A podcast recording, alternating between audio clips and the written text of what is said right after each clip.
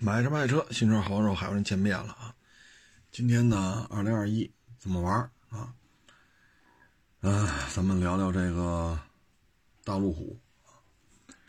路虎呢，现在就是旗下应该是两大流派，一波呢就是叫路虎的各种 SUV 啊。当然了，现在已经全系没有大梁了啊。卫士也没大梁了，发现五也没大梁了啊，嗯，所以全系都是 SUV，这么说也问题不大啊，嗯，没大梁了嘛，这个也是怎么说呢？现在对于能源啊，对于你每一辆车，你每生产的一这个汽车，它百公里油耗是多少？这个考核呀，太严了。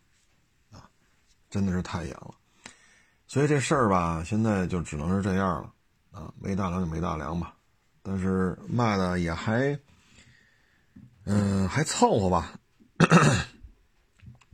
啊，它的市场定位还是比较，嗯，怎么说呢，比较独特吧，啊，嗯，所以还是有很多的拥趸，啊，嗯，你比如说卫士没大梁了。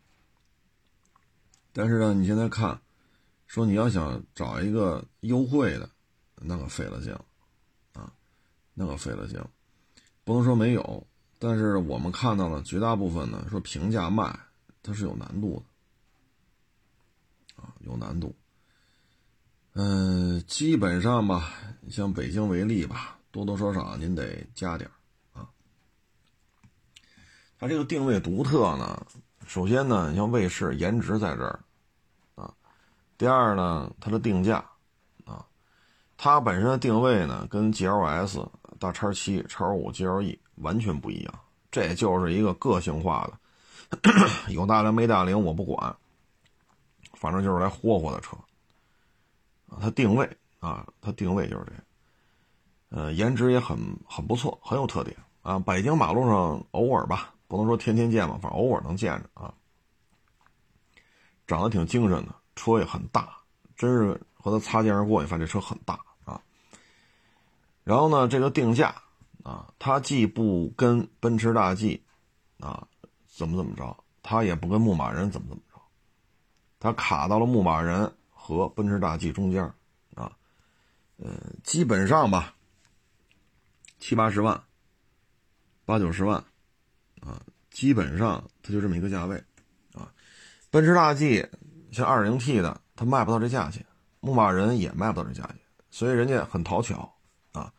将来有可能再出出一些什么，假如说啊，出一八缸版，假如说出一个什么高性能版啊，呃，那有可能就一百多了啊。但是基本上它就是避开了奔驰大 G 和牧马人啊，虽然它没有大梁，因为你不得不承认，它跟 Q 七呀、叉七呀。G L E 啊，G L S 不是一个调性啊，所以它是有它一些特殊的品牌的东西在里啊。嗯，至于说你这出去就故障率高，那是另外一回事您放心，花一百个或者花九十个包牌提一个卫士的主，人家里不是就这一辆车，这您信吗？啊，人家里不是就这一辆车。嗯，你像揽胜吧，我觉得这车啊，因为我也接触过一些，啊，我觉得这个揽胜开起来还是很舒服的。这一代揽胜刚上市的时候我就开来着，是一加长，五点零大 V 八，啊，卖多少钱来着？反正办完了得得个二三百万吧，我记不清楚了，是一二年是是，一一一二，我我真是记不住了。一上市我就开来着。啊，五点零大加长啊，嗯，包括这些年吧，陆陆续续也开啊，三点零 T 的多了，三点零 T 现在开的多，五点零 T 的不多了。反正就最近这三四年的这个版本吧，你在北京的街头啊，你看着你觉得第一很从容啊，第二很舒适啊，这个整个车的这种给你的感觉，我觉得可以。舒适度啊，配置啊，啊，动力响应啊，觉得这个市区的真是这车还是比较适应城市生活的啊。嗯，它呢有它独特的地方。首先呢，这个造型啊，它的棱角啊，稍微还是多一点的啊，还是稍微有一些棱角的。然后什么多模式，什么这个那，呃，越野能不能越这放一边啊，人有一大堆越野的东西。然后四座加长，啊，等等等等，这个呢，确实人家做的很多年前就这么干了，啊，因为你看，我真是想不起来一二年，一，嗨，这记不住啊，反正那会儿就是五点零加长，大揽胜啊。我想说的是什么呢？就是你看现在这个 G L S 叉七啊，叉七是刚出的。啊他们就叉七相当于是更大一级别的，但是你看人揽胜早就出长轴四座了，啊，这是人家有先见之明，所以富豪们就认，啊，你这是说说揽胜这玩意儿修着贵，这个那个那个这个，哎呀，这咱有什么说什么啊，买得起揽胜的主，人家真的是不在乎这些，啊。揽胜没便宜的，啊，您这个，您去四 S 店买去，这车它没有便宜的，啊，这一点我相信大家都能认可，啊，啊，所以买这个的就是花个一百多万、二百多万，啊，他完全可以忽视掉他的维修费用，他要的是这个派儿，要这个范儿，要这个面儿。啊，要的是开的这个劲头子，啊，所以你在这种情况之下呢，我觉得他做到了，啊，所以你看到没有，为了应对像揽胜加长四座这种，其实宝马没有什么应对的车型，所以出了个叉七，啊，你包括 Q 七，这个长度啊什么的也是，你要真是单挑，咱就说单挑，Q 七这个长度啊、内装啊什么的。也不是太扛得住啊！现在看扛得住的，可能就是 G L S 啊，叉七呢，因为小鼻子小眼儿，卖的不是太好啊。所以你看朗朗胜，人家那么多年前就出长轴，这把这事儿看得很清楚。其他的车型呢，就有点糊里糊涂了啊。譬如说揽运和发现五，这俩车咱摘不开了。啊，摘不开了。揽运也这么多年了，我开揽运是哪年的事儿？一三年吧。真是脑子确实不好使了。一三年、一四年，也是开 3.0T 啊，它比之前的揽运油耗大幅度降低啊。当时一开，我说 3.0T 这可以啊，北京市区里溜达十三四个，这油耗真的不高了。啊但这车款型确实有点老了，啊，然后后排座不舒服，揽运的后排座不舒服。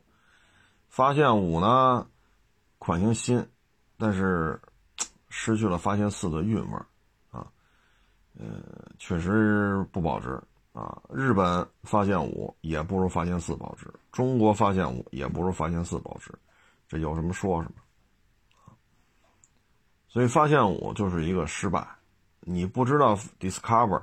这个这个车系对于消费者来讲意味着什么？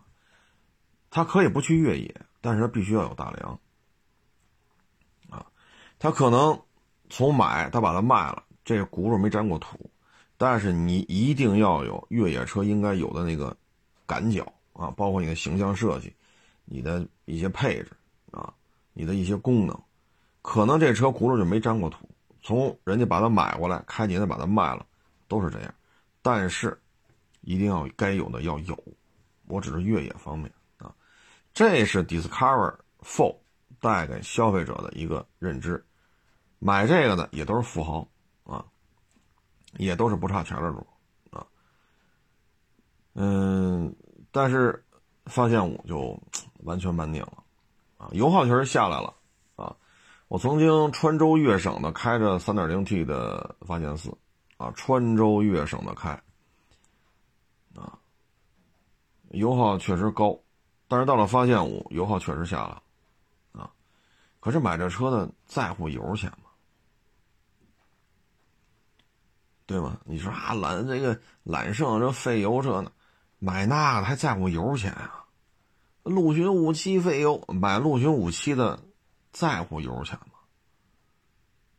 所以不是一个消费阶层的考虑的事情不一样，啊，嗯，省油了，开着更轻快了，但是这车没有 Discover Four 的那种韵味，所以这就是咎由自取。在发现四是那样的时候，揽运是很成功的。但是当发现四也走揽运这条路的时候，揽运怎么办？你下一代换代揽运怎么卖？什么定位？这就根儿尬了啊！所以你看到没有，它的 SUV 车型吧，有些车型特别的清晰啊，特别的成熟啊，特别的 perfect。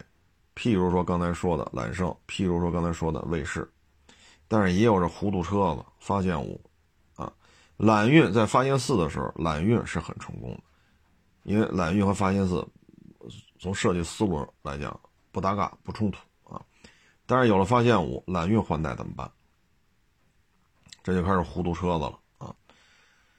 嗯，现在国产跟奇瑞国产啊，没有达到一个。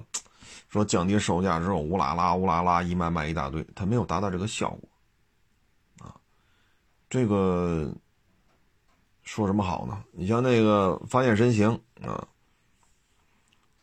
呃，我们一同事吧买了一台，啊，买了开了几年，啊，就我看他朋友圈，我就看见至少三回了，这车在他们家楼底下停着，得叫拖车拉拉到四 S 店去。不是没油了，不是没电了，是头天开回来，第二天死活打不着了，要不然就是一着车满屏幕故障码，谁也不敢动。就我看他朋友圈，至少就三回了，啊，这故障率确实有点高了，你说中这中间这液晶屏啪一黑屏，我歇会儿再一着，哎，没事儿。那您这要么就动不了，挂不上档，要么就是满屏幕故障码，要么就是打不着。你这就直接影响这个，哎，所以这个现在这车呢价位并不高，啊，就说修啊这那个，呃，他现在这种状态吧，其实很多车主呢，呃，可能就这一辆车，啊，所以呢，您这要三天两头这么掉腰子，受不了。所以发现神行吧，这车现在确实这个件儿掉的挺厉害的啊。嗯，发现神行去去去年是前年来着啊，有人找我们来着，说能不能帮着卖啊？嗯，我说帮着卖可以，我说你这打算怎么弄啊？当时给的折扣就非常的高，啊，二十多万一辆，啊，所以咱这个，哎呀，我觉得是比较根儿嘎吧，这这么弄，啊，这不是一个豪华车应该有的样子，啊，因为咱们原来说过很多次了，现在不是比谁便宜，啊，不是不是比这个，啊，所以你要是这么弄的话？嗯，越便宜越没人认，啊，原来叫发现神行啊，现在叫发现运动，啊，说实话啊，咱咱坦白啊，咱确实搞不清楚发现神行没了，发现运动跟发现神行有什么太大的这种区别啊？但是我能跟您说，就是说折扣挺大，啊，折扣挺大，嗯，说发现神行。二十多万能不能提？差不多，啊，差不多，啊，嗯，这个车型吧，反正不是太保值。当然了，最近这几年就无所谓了，因为那车优惠幅度很大嘛，所以就很便宜啊。但是这个优惠幅度很大，以此来换取足够多的销量的时候，它存在一个问题，就是你降维了，降维打击，或者说被打击的降维了，啊，你比如说二十几万、二十大几万啊，说二十七八，能不能提一个发现神行？能，没问题，啊啊，别太挑配置了吧，没问题，啊，但是呢，二十大几万。您这个提车的裸车价，如果比汉兰达的指导价还低，或者说你跟途昂搅和到一块儿去了，或者说您这个提车价比探险者还要低，啊，或者说您跟 2.0T 的冠道搅和在一块儿去了，那这个时候就不好办了，啊，你像 GLC，你像 QL，你像叉三，人家没卖到说二十七万、二十八万、二十六万。人家没卖到过这个价钱，但是发这个发现运动啊，现在叫发现运动，我老是说错，但是发现运动做到了，您觉得这是好事吗？这个啊，就这个，嗯，这就比较根儿尬了。本身呢，发现运动这车就不大，您这车呢，小毛病又高，又不保值，修着又贵。啊，虽然挂了一个路虎的 title，啊，但是，是吧？所以现在这二年吧，对于发现运动，包括那个揽胜极光啊，对这俩小家伙，现在基本上不是太感冒啊。这俩车到底区别在哪儿呢？恕我直言，我也没太弄明白啊。原来咱们节目当中说过这问题，就这俩车到底啥意思啊？到底啥意思？整不懂啊！你像揽运和发现五，这个咱没整明白。你到这个了，咱也没整明白啊。所以这里边我觉得，嗯，这个咱们有时候，这个咱就真真就是糊里糊涂的这种感觉吧，就看他这车啊。你像揽胜极光二零二零款啊，轴距二六八幺，各位啊，二六八幺的轴距，车身长度四米三七，就咱这个车身长度，就咱这个轴距，您说这您这有 RAV4 奇骏 CRV 大吗？你有途观 L 大吗？就两米六八幺和四米三七的这个长度和这个轴距。是吧？所以咱这个，咱就说二十多万啊。说你看它起步三十五万五千八，但是这个是二十多万就能提的。那二十多万，锐界是不是比它大？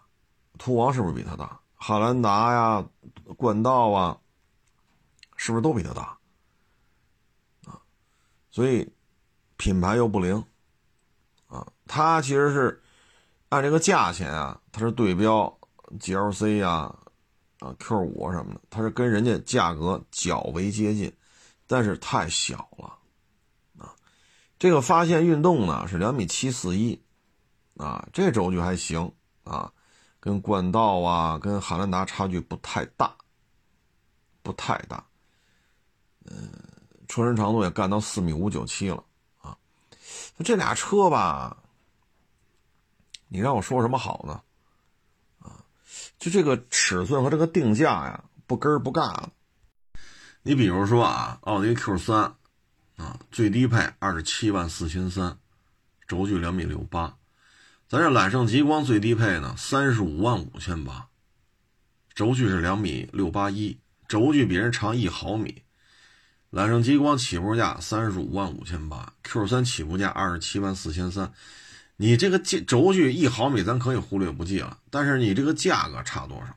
差了八万块啊！这价差达到八万块，这个我确实不知道说什么好了。咱们就啊，那有些网友说了，这你不能这么比呀，是不是？这二点零那一点四，能这么比吗？各位啊，你看啊，咱弄一个这个四零 TFSI。起步价多少？三十万两千八，二点零对二点零了，那边三十，这边三十五万五千八，还比人贵了五万多块钱，啊，就是轴距差一毫米的前提下啊，都是二点零 T，还要贵了五万多块钱，啊，那你要说啊，你这不行，你这个是两驱的，那咱给你找一四驱的，四驱 Q 三二点零 T 三十二万两千八，咱这个呢三十五万五千八，就说二点零 T 咱一样了，四驱也一样了。你还要比奥迪 Q 三还要贵三万多块钱。那有位网友说了：“那我们这路虎揽胜极光，我这个越野功能，我跟你说强大的就高了去了。”哎，不瞒各位啊，我曾经在路虎厂家找的越野场地里边开过这个极光，也开过这个叫什么来着？啊，发现运动啊。这车我开过，在路虎厂家找到场地里，您这个越野能力有多强？你说，哎，所以我觉得有时候这个路虎揽胜极光啊，真是有点太拿自己当回事了啊。人 Q 三可以做到二十七，指导价，你要三十五，啊，你非较这劲说得二点零 T，我得四驱，人家三十二，咱就三十五，还要贵三万块。这就没法理解了，你知道吗？这就没法理解了。你说你三十五万多，你比人多什么了？车道偏离、车道保持多一俩这个，剩下的区别不大了啊，区别不大了。它这天窗是不可开启的，Q 三那天窗是可以开启的啊。所以有些时候你你仔细一看吧，你觉得整不明白啊。这就是，呃，揽胜极光，它卖了多少呢？去年卖了一万一，一九年卖了七千多，从七千多涨到一万一，所以销量暴涨百分之五十。哎，这确实有时候是，就是整不明白你要干什么啊？咱要跟叉一比呢，咱这更没法比了，因为叉一轴距两米七八。咱这两米六八一，这差距太大，了，那可能网友说你这你得找二零的没问题啊，我给你找一个这个 X Driver 的二五 Ly，这是四驱，啊，四驱二零 T，啊，嗯，咱这车呢轴距跟极光比，咱肯定占优势，两米六八一对两米七八零，将近十个厘米，啊，这时候呢都是四驱了。都是二零 T 了，啊，那这时候价格是多少呢？揽胜极光三十五万五千八，而宝马叉一 X Driver 二五 Ly 起步三十三万九千八，等于你还是要比叉一贵，还要贵一万多。你比人贵一万多，轴距比人短十厘米，啊，当然只有一毫米的这个差距啊，咱就抹掉了，就按十厘米说。轴距差十厘米，价格还比人家贵一万多，所以卖不动吧？我觉得正常，啊，就这台车存在的意义啊，就是，你像我这个也算是开过一两一两辆一两辆车了啊，接触过一两辆大大路虎，也接触过一两辆大宝马的主，就是看这个东西确实看不太明白，啊，你要怎样？啊嗯，配置呢？这一万多块钱，它确实也多了点啊，什么车道偏离、车道保持什么。但是轴距差十公分，您觉得呢？啊，所以它这个车呢，我们觉得啊，叉一四驱二零 T，它跟发现运动有一拼了。发现运动轴距两米七四一，叉一是两米七八。然后呢，发现运动三十五万六千八，咱这叉一呢是三十三万九千八。还是发现运动贵啊，还是发现运动贵。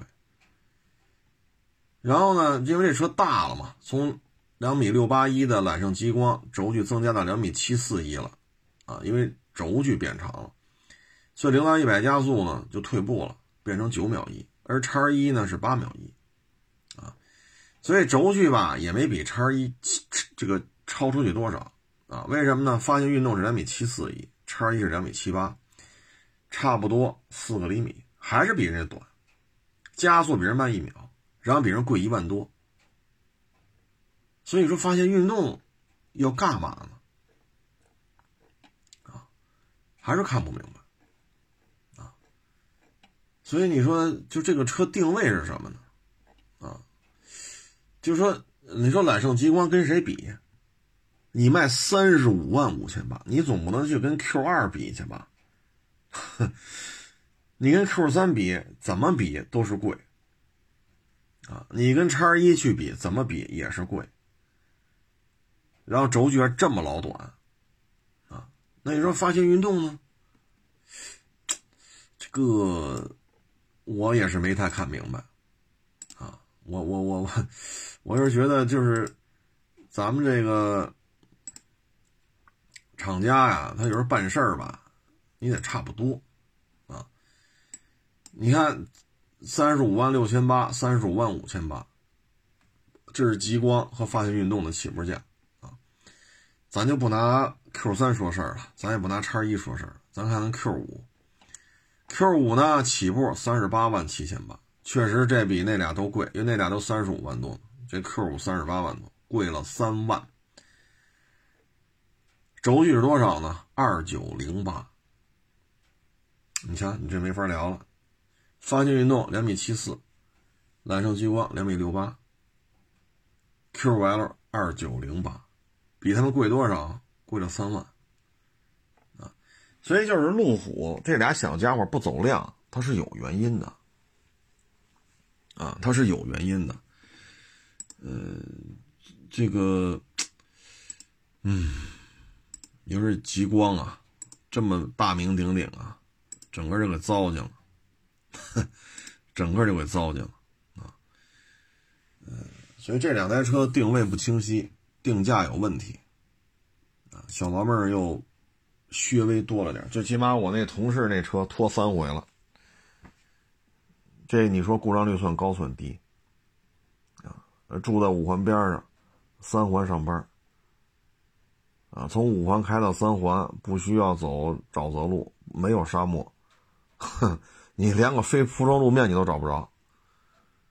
每天五环开到三环，三环开到五环，每天就这么开。轱辘没沾过土，全程电保，就给干成这样。你说你让我们，唉，所以这车呀卖不动是有原因的，啊，你像这个极光啊，那基本上这车要是比轴距的话，它跟 QL 是有优势的。Q2L 是两米六二八，它是两米六八幺啊，它的轴距要比这个 Q2 长了五个厘米多一点。但是人 Q 二多少钱？二十一万八千八起，咱这个呢，极光呢，三十五万五千八，比人贵了十四万。哎呀，这个差价提个速腾自动挡就增压的啊，增压版本的自动挡的低配，十四万的差价是不是差不多？咱不考虑优惠啊，就说指导价贵出十四万。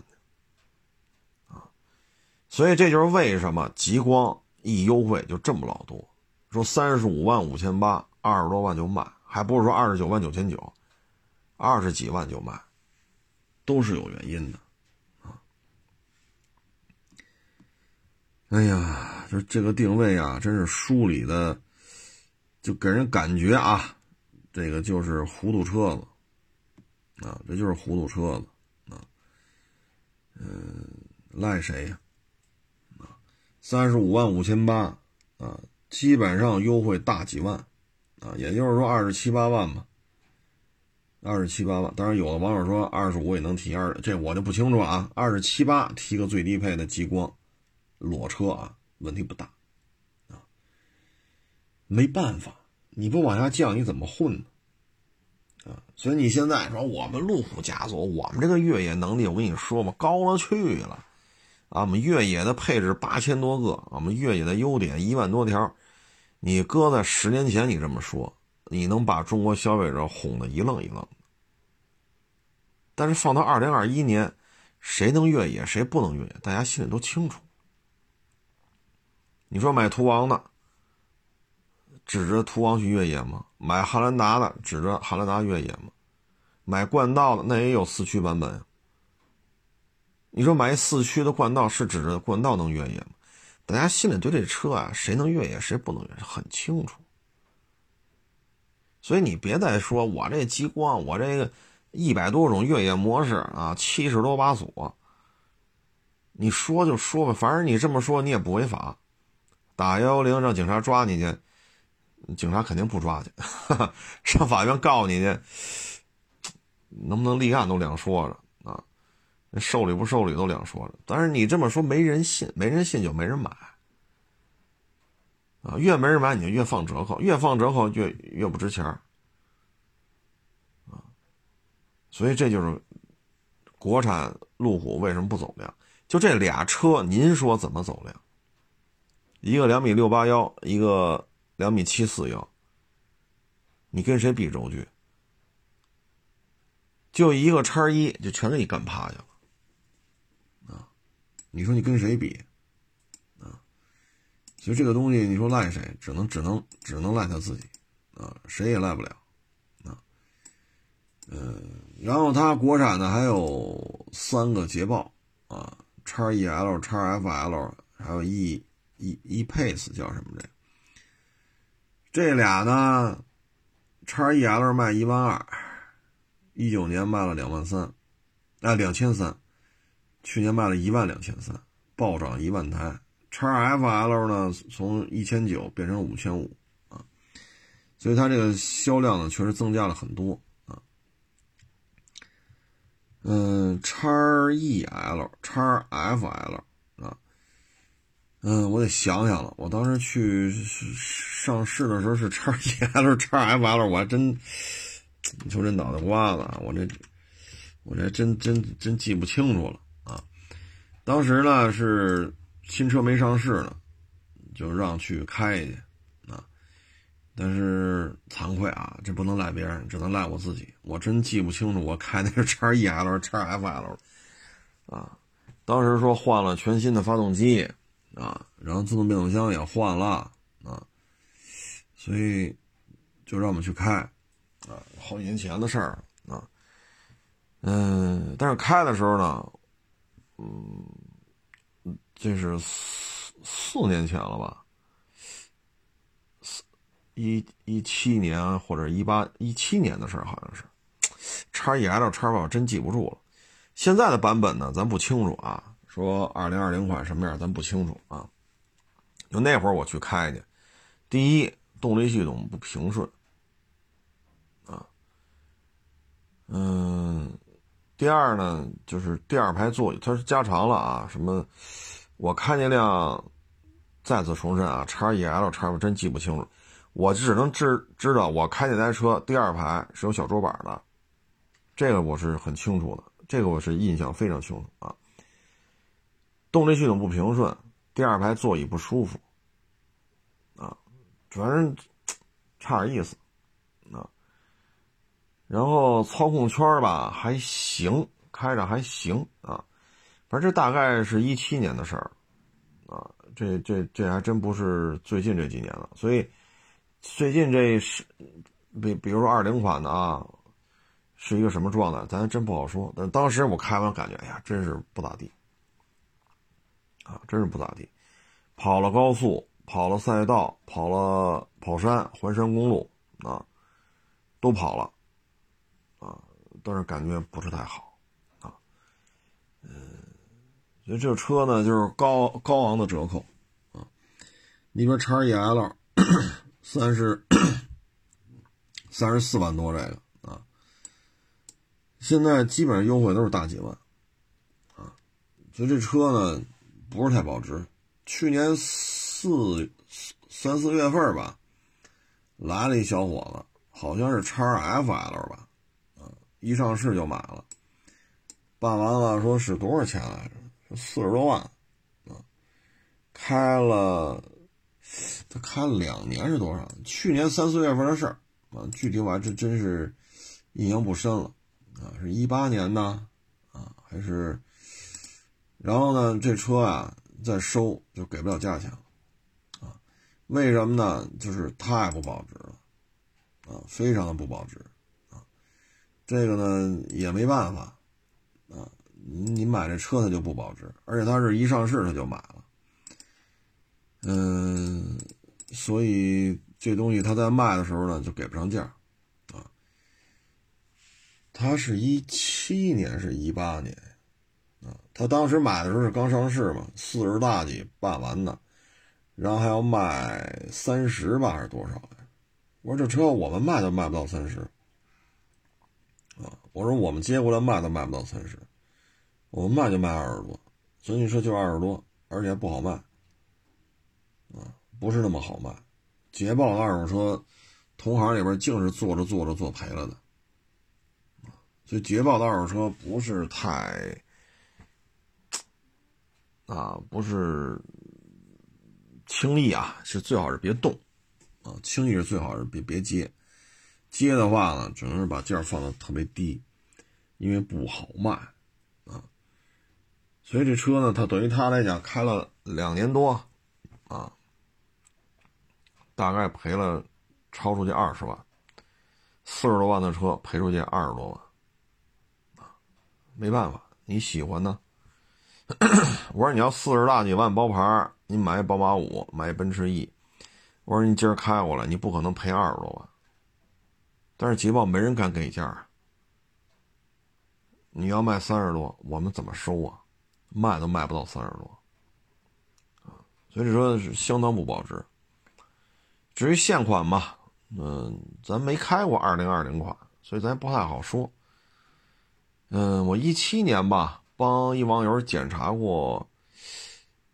那是国产的，是进口的啊，也是这种小捷豹啊，也是莫名其妙的问题啊。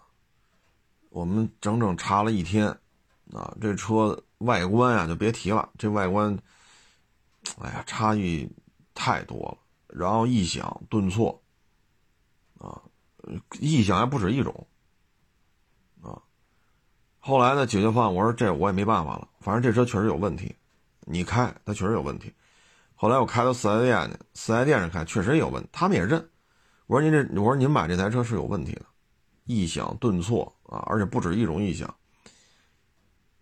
最后这网友也是，唉，四 S 店也认。后来解决方案，您不是在质保期吗？我们免费给您换一发动机得了。你看，聊聊聊聊成这样了。我说那就大主意您拿了。四 S 店也认您这车是有问题的，您自己开你也觉得这车是有问题，我也告诉你这车也是有问题，所以咱来了四 S 店，四 S 店也认。现在四 S 店给你一答复，因为你在质保期，给你换一发动机得了，您换还是不换？大主意您拿。非常新的车，准新车啊，所以这个就是从业经验吧，是吧？这个打心眼里对这个车的确实，呃。当然，我们期望啊，越做越好啊，人往高处走嘛，事物的发展肯定是一代更比一代强啊。我们相信，可能现在生产的捷豹 x E L、x F L 可能会更好一些啊。哎呀，咱别说这过去的事儿，咱说二零二一的吧。二零二一呢，我觉得发现神行啊和揽胜极光啊，其实你可以 看看啊。你比如 A B B 啊，Q 三和 Q 五。是怎么搭档的？这个叉一和叉三是怎么搭档？啊，你把这个逻辑关系搞清楚，就照着来就完了。你比如说，发现神行，你做大一点，说 Q 五 L 啊，GLC 杠 L 都超过两米九了，那咱就直接干一个两米九五，成吧？直接来一两米九五的轴距。啊然后呢，这个时候呢，咱起步价可以做到四十，啊，咱别两米六几也卖到三十五万多，这确实有点过了啊。起步价三十五万多，弄一两米六几的，这这这这没法交代了。这 RAV4 CRV 轴距才多长啊，对吧？人家卖多少钱呢？轴距干到两米九五，这就是发现神行，啊，然后你卖个三十八九，啊，三十八九万，三十三十九万，起步价别过四十。动力呢好一点，啊，然后呢，既然说叫发现运动，那你操控性一定要做到位，离地间隙不用那么高，避震啊软硬可调，这样的话呢，说老人孩子在车上或者接待客户呢，可以做的柔和一点，啊，甚至跑山去可以调硬一点，啊，重心低一点，拨片换挡啊，啊，这个鲍鱼的这种是吧？然后什么避震这那，你给它弄上，啊，这样的话呢，就突出一个发现运动啊。那这极光呢，我觉得可以错位，错位什么呢？我觉得有一定越野性的。你喜欢卫士是吧？贵，我这便宜啊，哎，我还三十三四万，三十二三万起步价，但是我这车啊，首先啊，轴距不能做到两米六几，你轴距也得那个不是两米九五吗？你做到两米七八。啊，两米七八，甚至于两米八，这都没事，因为那个呃发发现神行已经干到两米九五了，你就做到两米七五、两米七八、两米八都行。越野性能一定要突出一下，再一个呢，这个颜值一定要做的更加的像一台越野车啊，这样的话呢，形成一个什么呢？玩运动啊，玩家用，发现神行啊，不是什么发发现运动是 OK 的啊。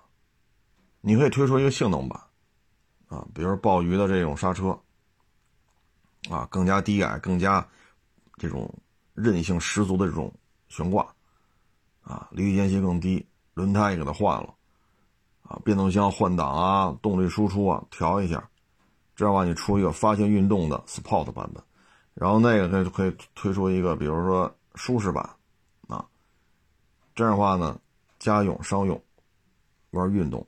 都行，极光就是小卫士，你就这么来就完了。那外形照着极光抄没事儿，自己家抄自己家不犯法，对吧？这样的话呢，轴距做到两米七五、两米七八、两米八，还三十小几万啊。然后你比如说我这涉水深度能到多少？你甭管能不能越野，咱不说那，你先把这事儿摆在这儿啊。接近角离去角多少啊？我有城市版，我有越野版，越野版可了不得了啊！然后我这个这个差速锁有多少把啊？弄了十把八把了啊！恨不得你弄一个低速四驱了啊！然后底盘做加强，豁过去呗啊！所以这么做才有戏，否则你说你这俩车，你说定价比谁都高，轴距比谁都短。没法玩。至于这轿车吧，我觉得是这样啊，就是捷豹这个品牌啊，它是英伦范儿。首先，您这车长得像不像一个英伦皇室轿车？像还是不像？如果不像，那跟大家心目中英伦皇室血统就扯不上了。你说啊，我这不比 A 四差，我这个不比宝马三差，我不比 C 差。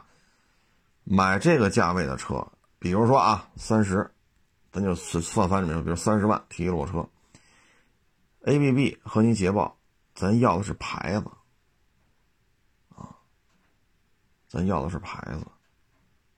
咱这个车开出去呢，它有各自的家族血统，而咱们现在从大的叉勾 L 就进口的啊。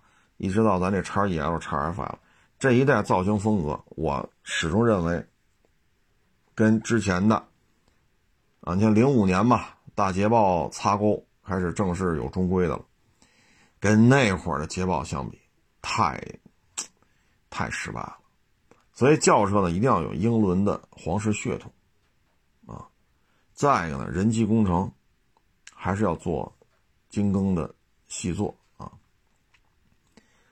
但是现在看很难啊，因为国内呢现在 ABB 第一集团，咱这个呢基本上就是跟叉 T 五啊、S 六零啊、S 九零啊，咱基本上跟他们搅和在一块儿去了啊。所以你像叉 E 啊、叉啊叉 FL 这车呢确实不老小啊，确实不老小，但是你看它到什么程度了啊？这台车车身长度已经过五米了，都快五米一了，啊，他跟谁能能玩到一块儿去？啊，这车我一说说，可能你都觉得可乐了啊。就他这个大体格子啊，这车给人感觉没那么大，但是他这大体格子它啊，我找出一车来啊，你们看一下，它基本上啊就是吊着卡迪拉克 CT 六啊，CT 六轴距三米一零九，叉 EF 三米一啊。但是呢，车身长度短了十几个厘米，啊，咱这个捷豹呢宽度占优，啊，所以 视觉效果吧，首先这车不显大，啊，你跟这个 CT 六比吧，不显大，嗯，你说咱这个大体格子，咱要真是跟三系什么去比去吧，咱这个是不是有点？哎，这有点自降身价了啊！就好比咱们老说这个 CT 六似的啊，BMW 七系的大体格子，BMW 五系的定价，BMW 三系的提车价，现在比三系提车价还低了啊！所以这个，你说这个叉 EF 啊，基本上是标着五系来的，但是你卖二十多万。宝马三系，你说咱别说高的啊，你说三二零 LY 啊，你说这个它比咱这小，它比咱这还贵啊，所以现在就是品牌建设。第一，英伦皇室血统；第二，车型要有英伦皇室血统用车应该有的样子。不知道什么叫皇室用车的应该有的样子，自去自己看自己家原来生产那车去。零五年的时候，中规插钩正式进口。哎呦，那车往那一摆，帅呆了，酷毙了，啊！包括那换挡那个那个档位那个走的那个槽，哎呦，你看这个挡把这个槽，真是，这就是捷豹，啊！然后那种外形，哎呀，帅呆了！我跟你说，自己不知道什么叫英伦皇室血统，那自己看自己家原来生产的时候，照着那抄啊。再一个就是人机工程，啊，现在应该质量应该好一点了啊，否则的话，这轿车啊就彻底边缘化了，基本上跟 S 六零啊、S 九零啊、啊 CT 五、CT 六啊，嗯，就这么一个状态了啊。但是咱这个销量啊，还真比不了人 CT 六啊，因为叉 EL 卖一万二，叉 FL 卖五千多。就是去年加一块儿，我要说一万八千台吧，都有点亏，没到，啊，就往上凑一点吧，按一万八千台，还卖不过 CT 六的，CT 六已经卖的很差了，咱这还不如 CT 六，你看 CT 六啊，为什么说它比这俩强呢？啊，咱就矬子里拔将军啊，卖的不好的和卖的不好的一块比比，CT 六往那一摆，这就是一大车。叉 FL 往那一摆，看不出大来，啊，你这就不好办了，啊，因为这种商务用车啊，外形的气场很重要。CT 六把标抠了，你也能看出来，这就是一卡迪，就是大老美啊，这种大航母啊，什么星空战舰啊，就就那个劲头子啊。但是你看这说非说是皇室用车吧，差点意思，啊，差点意思。因为现在大家已经不再拿捷豹当皇室用车了，现在已经把劳斯当皇室用车了。就咱这个细长条这俩大灯啊，确实气势上差一点，轿车呢，我觉得应该重新考虑一下，应该造成什么样？你像大叉高 L 卖了得快十年了吧？还换不了代子啊，还换不了代子啊，这个就有点儿。你看那会儿大 S 啊，中间有一波大 S，现在全新一代大 S，大 S 换三波了，叉高 L 没换，这说明什么呢？就说明捷豹路虎自身的研发能力、资金、设计师的水平、战略布局都出现了问题啊。都出现了问题。叉 L 那会儿是鹰眼奔，然后上一代，然后再对这一代小鼻子小眼的，您一代车扛三代，我只能这么说了：没钱、没设计师，战略布局有严重的失误，企业运行出现了问题，啊，所以你就混成这样了，啊，这咱也解决不了，哈，这没这本事，这不是小买卖，这是大买卖，主机厂再小，那也比我这个比我自己这买卖大了 N 多个量级了，啊，不是一个量级的。啊嗯，怎么说好呢？啊，反正我现在我觉得啊，就是发现真行和揽胜极光定位、尺寸、定价都出现了严重的问题，所以就卖不动。啊，发现身形加揽胜极光一共卖了三万七，这就是去年，一共三万七，这个销量太低了。咱们之前聊过宝马怎么玩，奥迪怎么玩。你看人家那 Q 三卖多少？你看这叉一卖多少？你这俩加一块，你跟人家都没法比啊！所以这就是产品规划出现了严重的问题包括原来叫发现神行，名字又不要了，又叫发现运动。实话实说啊，我没找，我也没没这功夫去翻去啊，就为什么这么改来改，我也没那功夫。反正我认为这么改来改去不好。不太好啊，反正这也是一个不得烟抽的企业一个正常表现，一个正常表现。嗯，你包括揽胜换代也是一推再推，揽运换代也是，是吧？呃，你看沃尔沃叉 C 九零啊，明年啊，今年下半年全新一代叉 C 九零就应该亮相了，二二年就要国产。所以这一代叉 C 九零是比揽胜、揽运跟揽运差不多出来的，比揽胜晚一点啊，跟揽运差不多前后脚推出的，然后人现在就要换代了，今年下半年基本上就要亮相了啊！你不论是官方图片还是真摆到国内一台车，这我就不清楚了，反正今年就要亮相了。你揽胜呢？你揽运呢？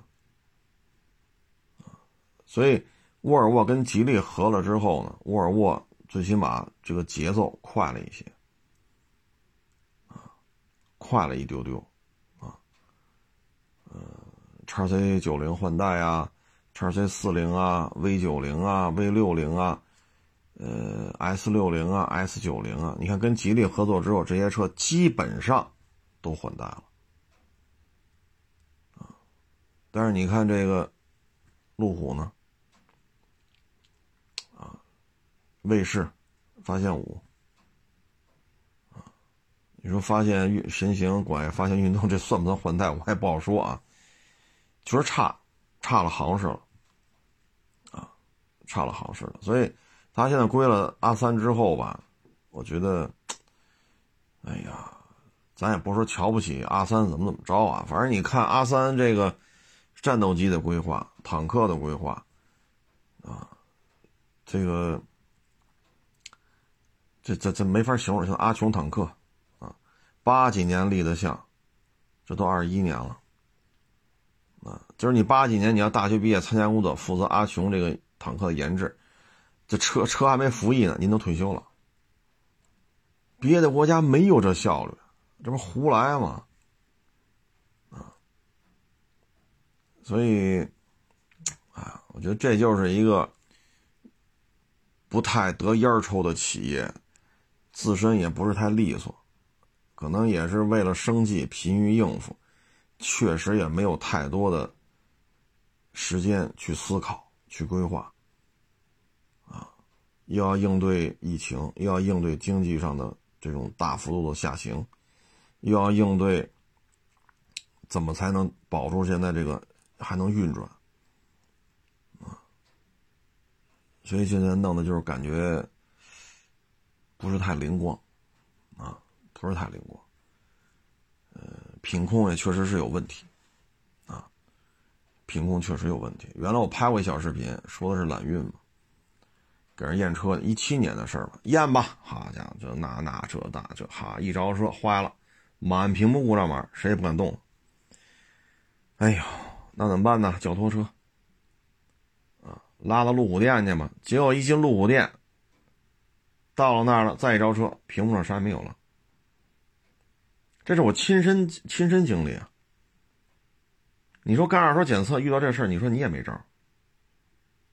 卖车的也慌了，买车的网友也急了，这这这这这怎么回事？这我们检查，你说他就突然出来了，没有任何征兆。第一遍找没事，第二遍找没事，第三遍就有事了，你怎么办？谁也解决不了。他没有征兆，你说你是阴油，然后肾油，然后往下滴的汤，它是有过程的，这没有，全都没招。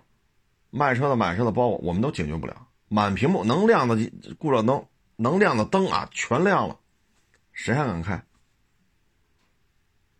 叫拖车嘛。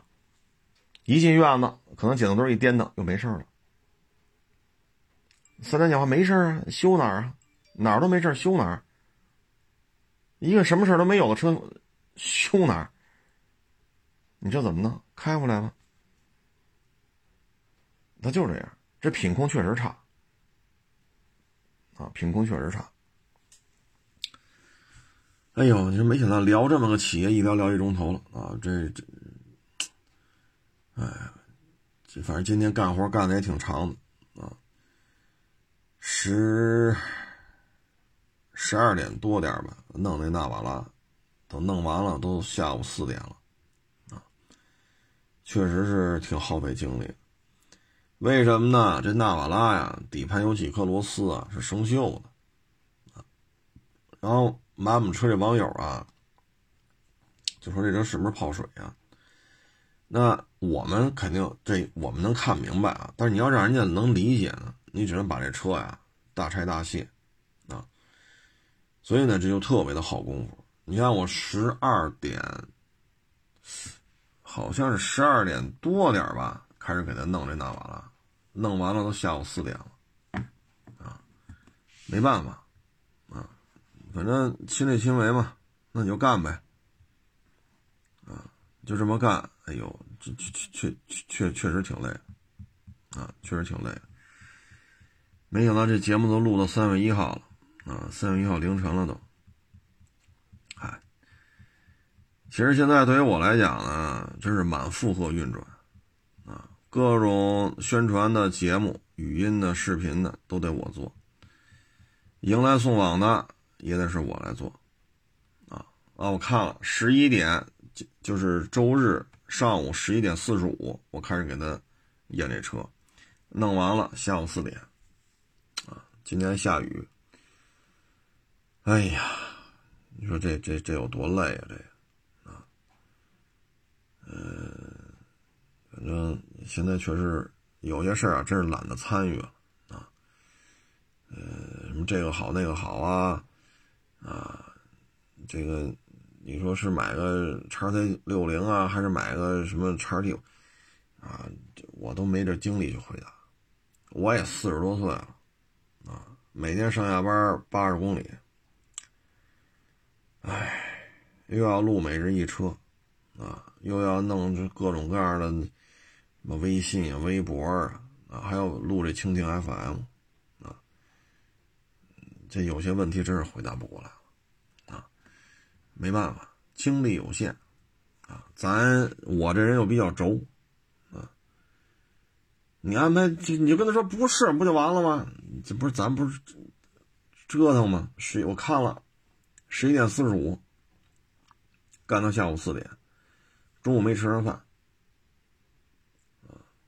回家吃口饭，赶紧又弄那微博，弄完微博又弄每日一车，弄完每日一车，今天是飞度和致炫，弄完飞度致炫又录这蜻蜓，一聊聊到三月一号，就说话就三月一号凌晨一点了，这就，所以，嗨，尽力而为吧，这东西现在我只能说累了，只能歇着了，啊，没办法，岁数越来越大了。啊呃，行了，谢谢大家支持，谢谢大家捧场，欢迎关注我新浪微博“海阔试车手”微信号“海阔试车”。